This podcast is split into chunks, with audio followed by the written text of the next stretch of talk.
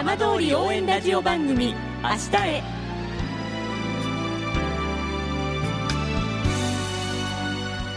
時刻は5時1分になりました。今週も浜通りの情報をお届けする浜通り応援ラジオ番組明日へのスタートです。まずは今週の浜通りニュースです。富岡町の県重要無形民族文化財葉山の火祭りが15日葉山神社で行われました。燃え盛る松明が辺りを真っ赤に染めていました。葉山の火祭りは震災と原発事故で休止していましたが去年8年ぶりに復活していました。南相馬市の JR 常磐線原野町駅前にマラソンランナーで原町高校卒業の今井正人選手を応援する巨大広告塔が登場しました。今井選手は来月15日2020年東京オリンピックの陸上男子マラソン代表選考会マラソングランドチャンピオンシップに臨みます。地域全体で活躍を後押ししようと地元の応援団が設置しました。さて毎週土曜日のこの時間は浜通りのさまざまな話題をお伝えしていく15分間。震災と原発事故から8年。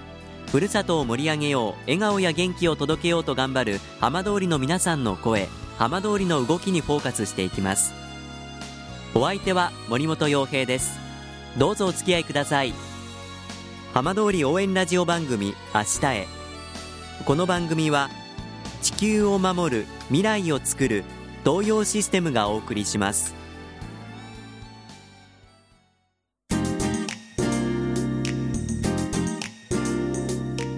代わっては浜通りの話題やこれから行われるイベントなどを紹介する浜通りピックアップです。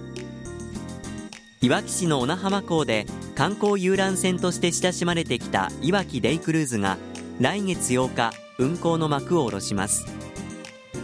今週はいわきデイクルーズの鈴木秀夫社長にお話を伺います。鈴木さんよろしくお願いします。こちらこそよろしくお願いします。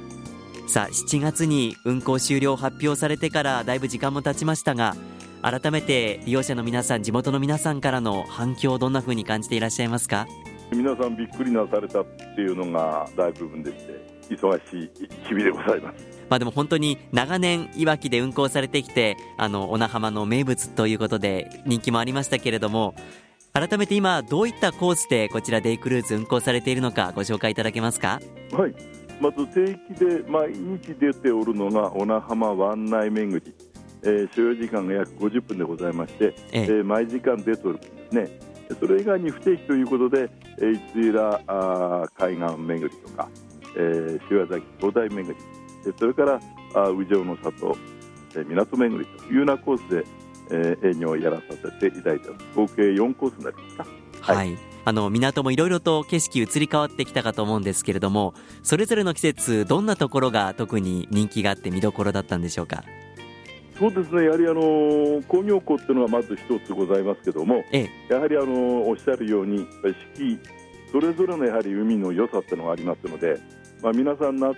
まあ、海っていうと夏のイメージでしょうけどもやはり秋になりますと今度はスキッとした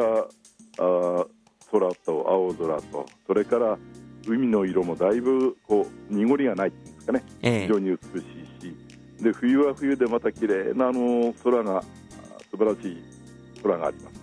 で春は新緑ということでちょっと船の方から振り返りますと阿武隈の山々が緑で包まれてこれはこれでまた非常に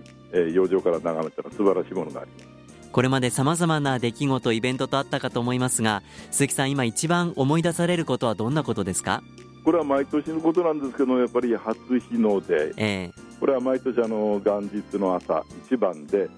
えー、ご来光を、えー、皆さんで楽しんでいただくというクルーですけどもこれやっぱり毎年やってもやっぱりその年その年で素晴らしかったですね。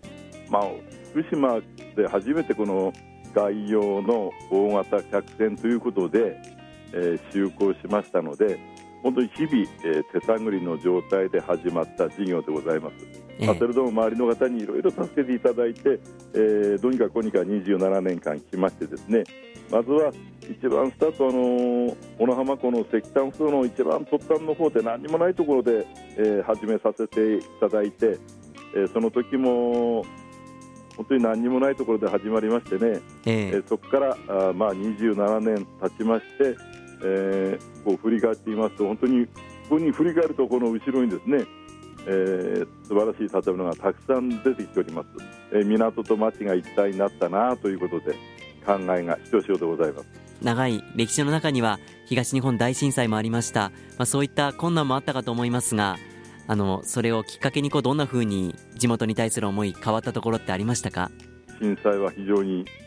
厳しかったですね、えー、まあ、地震と津波と両方、まあ、私どもの事務所もとっくに流されてしまって、まあ、津波だけでしたのであとはまあ船の方はあ少しは損傷を受けましたけども運航には全く支障のない状況で、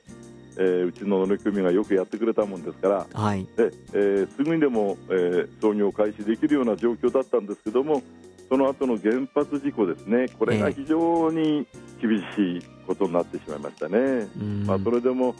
えーまあ、あの各地からですね、まあ、あのその間に、まあ、仕事はちょっと休んだんですけども、各地を回ってあのデイクルーズ元気ですよなんていうお話を各旅行者さんにしたところでこれもやはりあの創業時と同じように、えー、再スタートした時点で、えー、たくさんのお客様を送っていただいて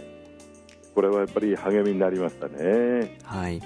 まあ、そんな中でまもなく来月の8日に最後の運行を迎えるということですけれども、まあ、これからレイクルーズに乗られる方もいらっしゃると思います。どんなふうに小名浜の港を楽しんでいただきたいですか？やはりですね、あのー、まあ、船っていうより港をよく見ていただきたいな。やはりあの東北でも有数の、え国際貿易港ですのでね、ええ。それとやはりあのこの1、2号の間のですねこのにぎわいをぜひ海から体験してほしいなと思っております。最後に鈴木さんにとってこの、まあ、デイクルーズそしてこの小名浜の港どんな場所どんな時間でしたか？27年ただ夢中で走ってきましたのでね、ええ、今皆さんから、まあ、励ましの言葉っていうかご苦労様っていうお話お言葉を受けたりするとやっててよかったなっていうのが一つ。それとえ最後のに何かやらないのってことなもんですから実はまあ今日がそうなんですけども8月の24とそれから31日それから9月の7日の3週続けて毎週土曜日ですねありがとうさよならあいわきデイクルーズということで、えー、スペシャル版の、えー、クルージングを予定しておりますので、え、それで少しでも恩返しができたらなと思っております。本当にありがとうございました。はい粛々と安全第一で、えー、いきますんでぜひ皆さん最後にご利用くださいませ。福島未来チャレンジプロジェクト。届け福島早々の夢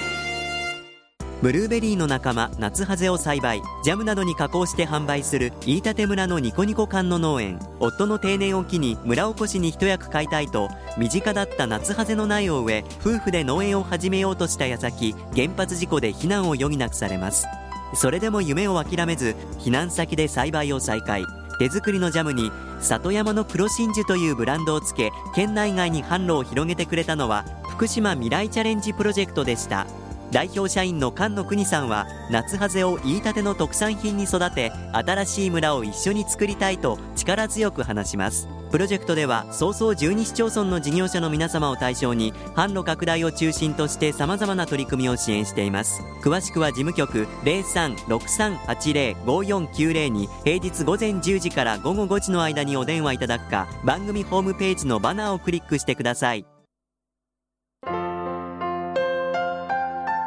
浜通り応援ラジオ番組「明日へ」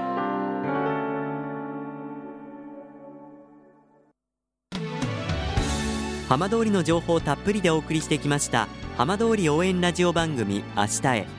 この番組は地球を守る未来をつくる東洋システムがお送りしました。